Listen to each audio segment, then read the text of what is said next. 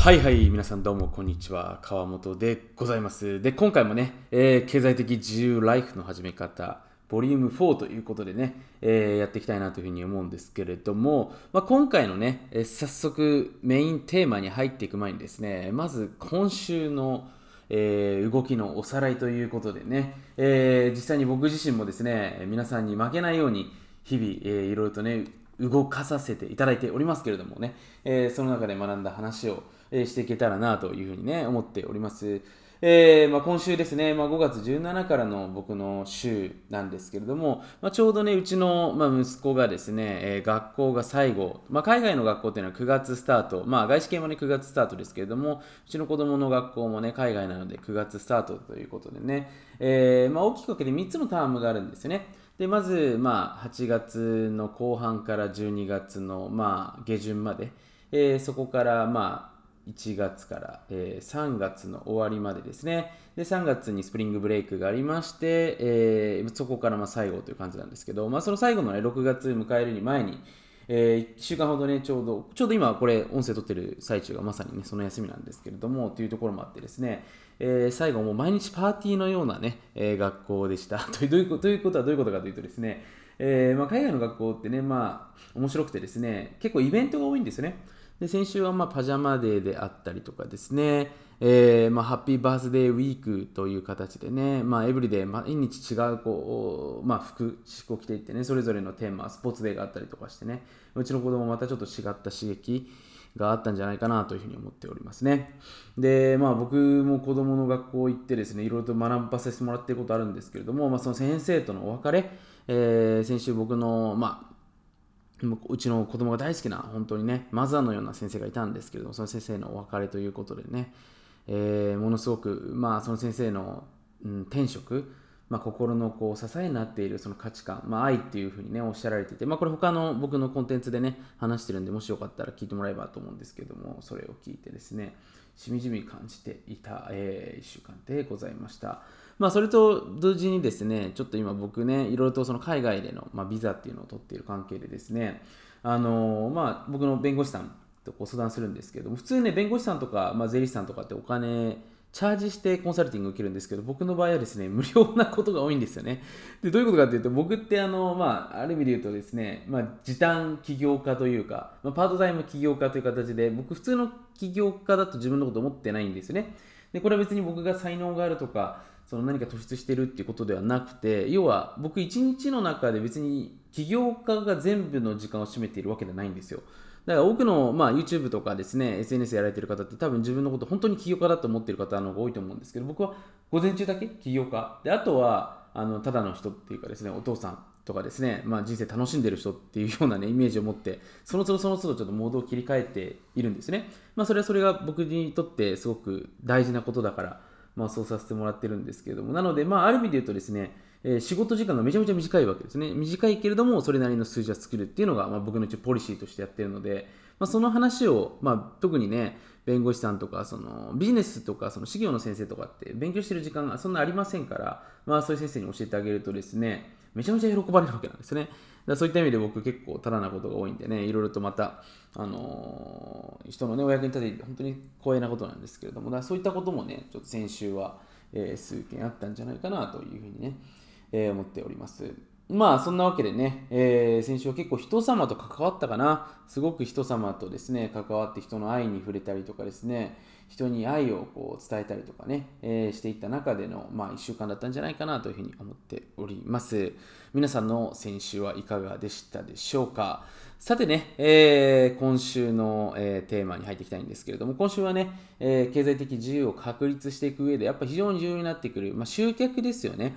このマーケティングに関してね、話をしていけたらなというふうにね、えー思っております。で、まあこれ、例えばですけれども、僕自身も今までいろんな人たちにお会いしてきてね、えー特に学生時代、まあ多くの起業家、を目指す、まあ、友達がいたわけなんですけれども、やっぱりその100人とかね、えー数百人いた中で、やっぱり生き残った人と生き残らなかった人たちっていうのがいるわけですよね。で当時、まあ、僕の学生時代ってビジネスコンテストっていうの結構流行っておりまして、まあ、僕は出たことはないんですけれどもビジネスプランをねプレゼンすると、まあ、ベンチャーキャピタルだったりとかですね、えーまあ、今でいうクラウドファンディングとちょっと違った形でお金を、まあ出資してもらうことができたんですけれども、そういうのに結構登場している、あので優勝した友達とかたくさんいたんですよね。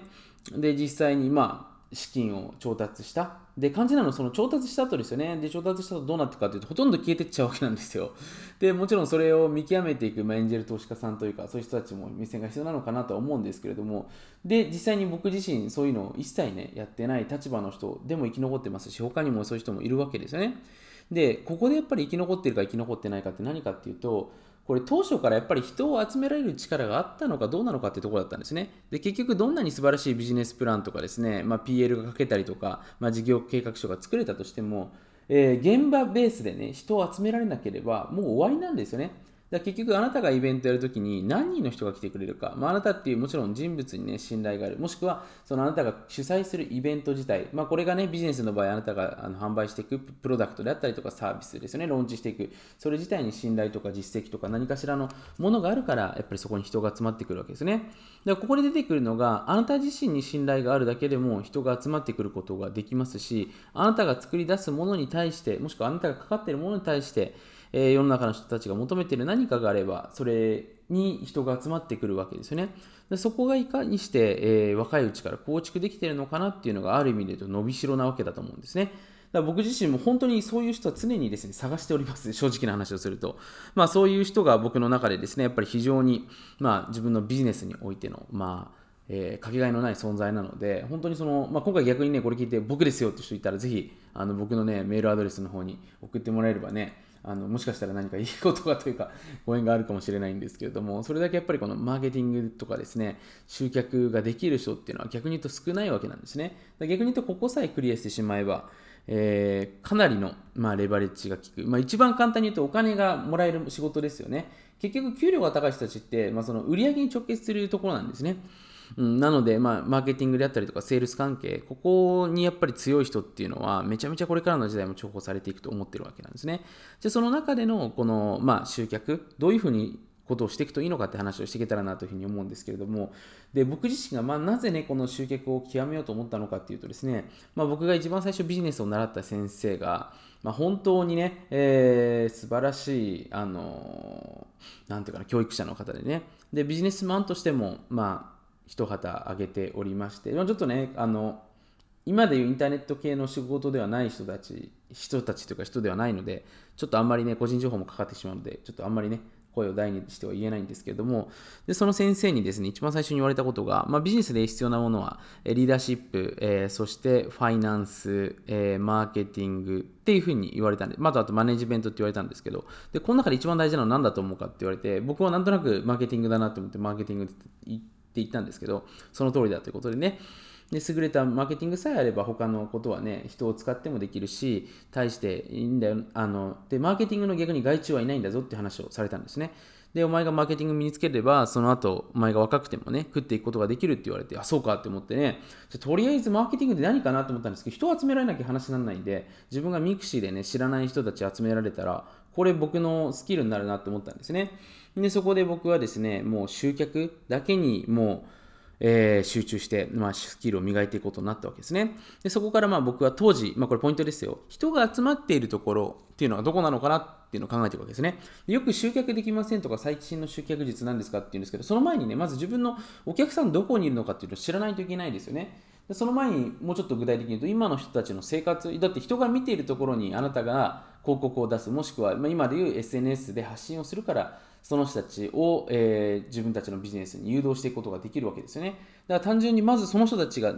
自分以外の人たちが何を見てるのかっていうのにやっぱり知らないと、そこに興味を持たないといけないわけですよね。だからそのために人とコミュニケーションする必要があると思いますし、僕の場合だったらやっぱり、僕の場合大学生がね、何を見てるのかっていうのは、まあ、大学に行っていてね、みんなが見てるものを見てると分かるわけなんで、携帯で見てるものそれ mixi しかなかったわけですね。 mixi は人が集まるなって思ったんで、えー、実際に mixi でどうやってマーケティングしていくのかなってことを、えー、まず思考フローとして始まってたわけですね。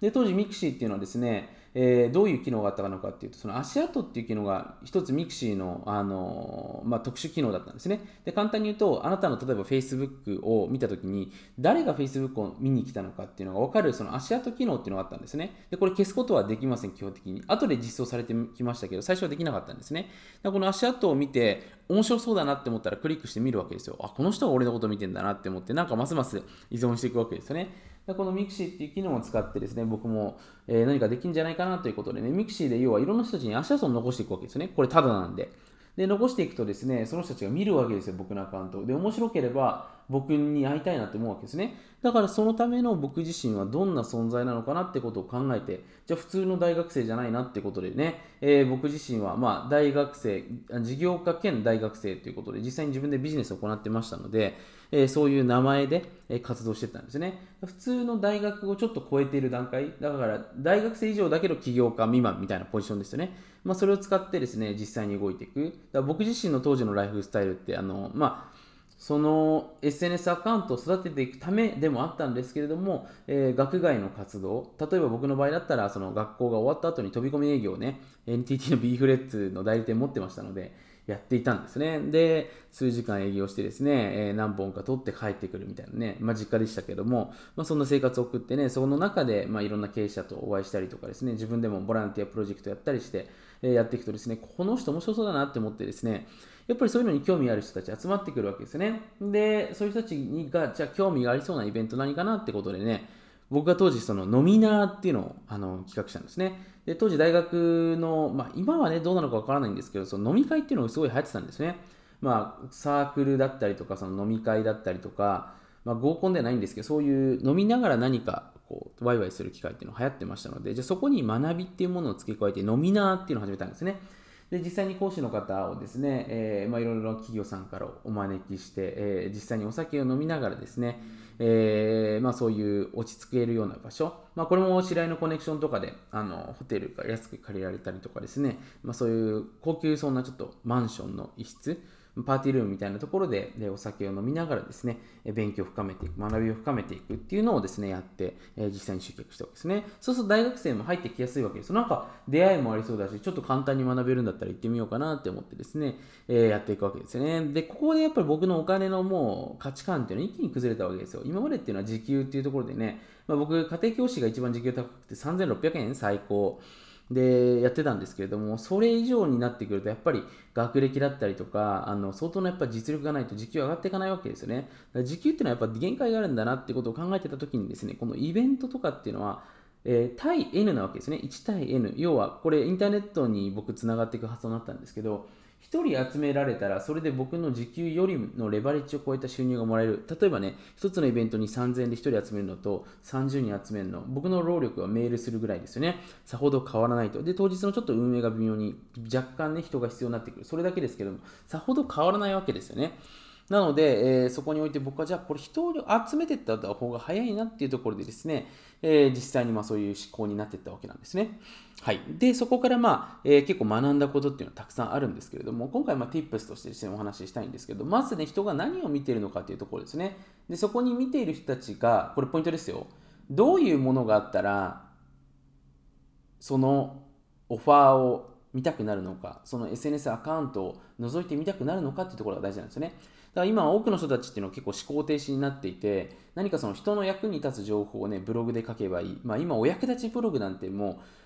う、なんていうんですかね、5万とありますよね。だそんな別に当たり前のものを見ても、人っていうのは行き地を超えないとハマりませんから、これポイントですよ、行き地。要は感動のね、人っていうのは行き地があるんですけれども、その超え、予想のエクスペクトを超えないといけないんですね。で、それを超えるものを作っていかないといけないわけなんですよ。だからウェブサイトもちょっと変わっているとかね、ウェブサイト見るだけで目が良くなるとかね、何かウェブサイトを見ていたらいきなりクイズが始まるとかね、で、それ当たったらなんか研修、あの、もらえるとかね、ちょっと普通ではないようなものを作っていかないと、やっぱり人の記憶に残っていかないわけですよね。で、その記憶が結局人の心に残って、それがバズっていくわけなので、やっぱそこですよね。だから結局まずは人のことを考えないといけないですよね。考えるというと難しいですけども、人の生活を見る。もっと言うと、例えば自分のね、これよく 僕不思議だなって思うんですけど、ビジネスしてる人、やりたいって言ってるのに、自分の周りの人がどういう反応をするのかすら分かってない人いるんですよね。だから自分の家族とか自分のね、うんまあ、パートナーとかが物を買う時とかどういう思考プロセスでその人が物を買ってるのかすらも分かんない人がいるんですね。それなのに自分がどこにねお客さんの広告を出すのかこれは分かるはずがないわけですね。だまずここの部分をしっかり押さえていくっていうのが僕重要になっていくんじゃないかなというふうに思っておりますまあそんなわけでですね、えーまあ、今回ちょっとねマーケティングボリューム1ということでちょっと長くなったので今日はここにて終わりたいなというふうに、え、思っておりますまあ実はねこのマーケティング極めるとマーケティングコンサルタントにもなりますしいろんなところでねできると思うので、うん、ちょっとぜひですね楽しみにしていただければなというふうに思っておりますはい。で、次回ですね、えー、マーケティングの、まあ、ボリューム2ということで、まあ、実際そこでね、僕自身が具体的に？まあ、実績なしでも行っていっていたそのビジネス Tips のですね、えー、続編をお届けしていきたいなというふうに思いますので、ぜひ楽しみにしていてください。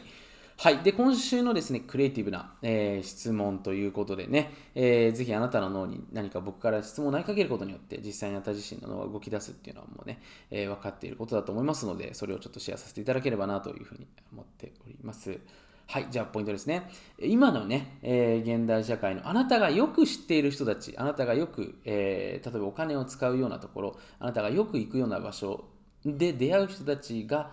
よく見ているものは何ですか？でもしそこにどんなものがあったら、その人たちはどんなに予定が忙しかったとしても、そのメディア、その発信物、その SNS のアカウントを見てしまいますか？っていう質問ですね。ぜひ自分に投げかけていただいてちょっと自分とは、え異なる人たちの、え、思考であったりとか脳の回路をですねぜひ考える時間をとっていただければなというふうにね、え、思っております。はい。ぜひね、まあ、この、まあ、自分なりの気づきはですね、このチャットに書い、チャットというかコメントに書いていただいてもいいと思いますし、実際にね、僕の方に今メールくださっている方結構ね、えー、増えてきていて僕も嬉しいんですけど、メールの方に送っていただいても構いませんので、ぜひお待ちしております。またね、えー、別件になるんですけれども、ちょうど6月ですね、6月の、えー、第1日、6月の、え5日ですね、にですね、僕が、ま主催しているポケットビジネススクールっていうね、えー、ビジネススクール、あのめちゃめちゃ良いんで、ぜひチェックしていただければなというふうに思うんですけど、ここのですね、えー、完全無料ライブの方ですね、え、YouTube の方で行いますので、ぜひね、えー、川本慎ビジネスっていうふうにね、YouTube で検索していただけると、えー、僕のビジネスチャンネル無料で出てきますので、ちょっとそこでのライブ配信楽しみにしていただければなというふうに思っております。それでは今回の、えー、音声はここで終わります。ご清聴ありがとうございました。はい。今回のレディオいかがでしたでしょうか？ぜひ今回のインプット、そして今回のインプットを通して動き出したあなた自身の脳、そこから生まれてくるアイデア、これらをぜひお大事に、そして今この瞬間何かインスピレーションが湧いてきたのであれば、ぜひそれらをメモしていただいて、いつやるのかも今この瞬間に決めていただければこのインプットの時間が未来を作っていくそんなリズムになっていきますのでぜひクリエイティブシステムをお作りいただければなというふうに思っております。僕自身が大好きな質問。僕自身の一日をアップグレードさせてくれるものは何なのかそれはどこにあるのか誰が知っているのかそして今あなたの目の前にあるものはあなたの人生をグレードアップしてくれるものなのか。ぜひこの質問を常に頭の片隅に置いて今日一日を楽しんでいただければなというふうに思っております。また世界のちょっとやばい裏話であったり数々の表には出てこない裏技をどうしても知りたい。欲張りなあなた自身は、ぜひ、川本慎の裏ビジネスメールマガジン、かっこ無料をチェックしてみてください。僕自身が2013年より世界各国を訪れて発見した様々なツールであったり、会社の使い方であったり、ビジネスのちょっとグレーな立ち上げだったり、そして最新のビジネスアイデアだったり、マネタイズの手法などなど、多岐にわたって SNS などではお話しできないようなちょっとグレーなお話をしておりますので、ぜひそんな新世界を覗いてみたいあなたは、この音声の下にある URL をチェックしてみてください。それではまた次回お会いしましょう。ありがとうございました。